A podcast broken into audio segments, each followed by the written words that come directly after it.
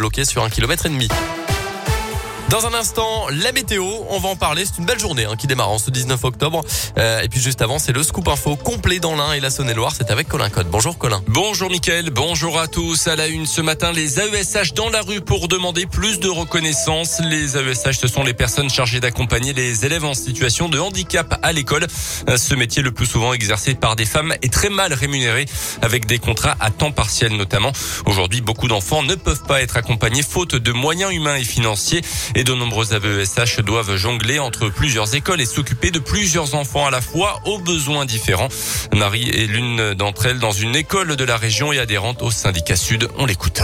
Les AESH qui sont nommés débutent au mieux leur formation en janvier. Donc pendant un trimestre, eh ben, ils découvrent. Les handicaps sont divers et variés et l'accompagnement qui va avec, ben, ça ne s'improvise pas tout à fait. Beaucoup font AESH et en primaire maternelle font le service de la cantine ou font la récréation euh, ou font le périscolaire. Il y a eu des promesses d'augmentation euh, de salaire. Moi, j'ai eu 6,66 euros de plus sur ma paye de septembre pour euh, une paye de 750 euros et quelques.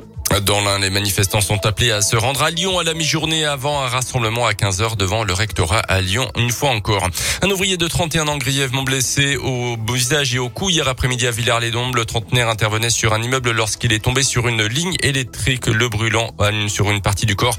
L'homme a été transporté par hélicoptère dans un hôpital lyonnais dans un état grave. Et puis la police nationale donne un appel à la vigilance dans le département après plusieurs vols à la roulotte à proximité de cimetières. Ça s'est notamment passé samedi après-midi à Bourg, rue des Chrysanthèmes mais aussi à côté du cimetière de Perona. Les forces de l'ordre invitent donc à ne pas laisser de sacs ou d'objets de valeur dans les véhicules.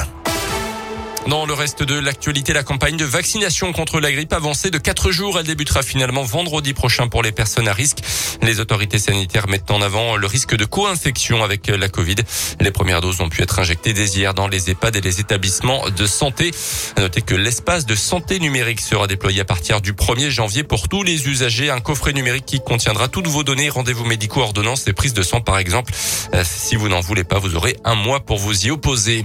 Ne jetez pas systématiquement vos masques à usage unique, contrairement à ce que laisse penser leur nom. On pourrait les réutiliser selon une nouvelle enquête menée pendant un an et demi par des chercheurs français, jusqu'à 10 fois à 60 degrés protégés dans une tête d'oreiller.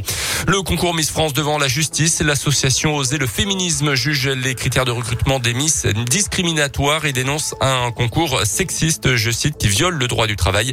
Trois femmes qui affirment avoir dû renoncer au concours parce qu'elles ne correspondaient pas aux critères ont rejoint l'association et saisi donc le conseil des prud'hommes. Les sports avec le foot et le retour de la Ligue des Champions, troisième journée de la phase de poule. Le Paris Saint-Germain recevra ce soir les Allemands de Leipzig. Coup d'envoi à 21h. Sans Neymar blessé, Lille jouera demain soir contre les Espagnols de Séville.